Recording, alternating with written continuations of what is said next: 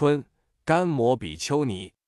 当佛陀在舍卫城的时候，有一位名叫春干摩的比丘尼，他住的地方有很多戒学较高的比丘尼，他们经常以神通力到北俱泸州、西牛贺州、东胜神州三十三天，或是人间富贵的地方，带回各种珍宝与美食。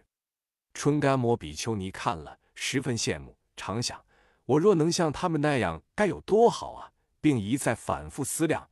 要到哪里学神通呢？能跟谁学呢？跟那些比丘尼学吗？不行，他们的嫉妒心强，大概不会教我。如果跟比丘学，男女众连讲个话都受到很多限制，更别提学诀窍了。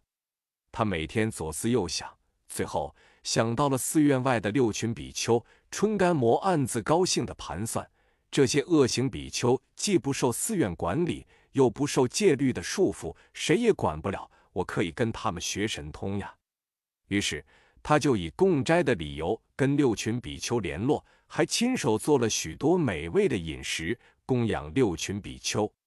然后他说：“我有一个请求，希望你们能传授我一个神通。”六群比丘对他说：“教是可以，但秘诀可不是随便教人的。按规矩，学习者需答应三个条件：首先要有大的供养。”其次要以世间学问来交换，最后是一生中不准再传给其他人。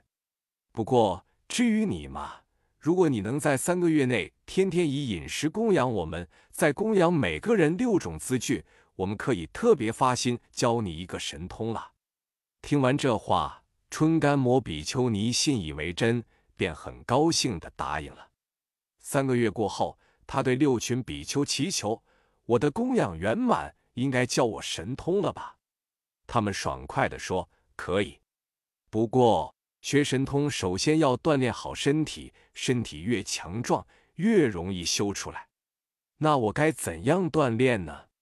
他们漫不经心地说：“第一天先站在一个凳子上跳下来，以此类推，到第七天从第七个凳子上跳下来，这样身体就锻炼好了。接下来第一天。”从一层楼跳下来，第二天从二层楼跳下来，直到从第七层楼跳下来，一直坚持下去，这样身体越来越好，神通也越来越大，以后在空中飞来飞去就没有问题了。春干摩比丘尼真的照做，一天、两天、三天，到了第七天，他从第七个凳子上摔了下来，把腰椎骨摔断，变成驼背。他痛苦地对六群比丘说：“你们教的是什么神通啊？怎么把我的身体锻炼成这个样子？”六群比丘神态自若，蛮不讲理地回答：“这我们不管，该教的我们都教了。”听了这些话，春干摩比丘尼非常生气，无论在经堂里还是在道路旁，逢人就说六群比丘是如何如何的骗他，害他变成驼背。很多比丘听说这件事后，到世尊前禀告：“世尊，是什么样的因缘，使得六群比丘会欺骗春干摩比丘尼呢？希望世尊为我们解说。”世尊告诉比丘们：“现在的六群比丘欺骗他，以前也曾经愚弄过他。在很久以前，印度鹿野苑有位范师国王，准备兴建王宫，请了许多木匠。”这些木匠每天在弯曲粗硬的木材上画线、凿具，将木料打造的端直滑顺，手艺非凡。一位看守国库的驼背妇人看到后，心想：这些木匠技艺如此高超，能不能把我的身体也给做直了呢？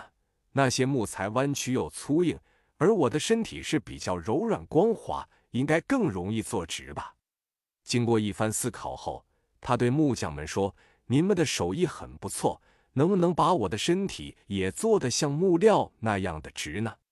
这些木匠说：“照道理是可以了，不过有个条件，如果你能三个月内每天供养我们饮食，我们就愿意帮你做落。”听完这些话，这位驼背妇女高兴地接受了。三个月过后，他对木匠说：“我已经供养你们三个月了。”现在可以把我的身体做直了吧？这些木匠一本正经地说：“是，现在可以了。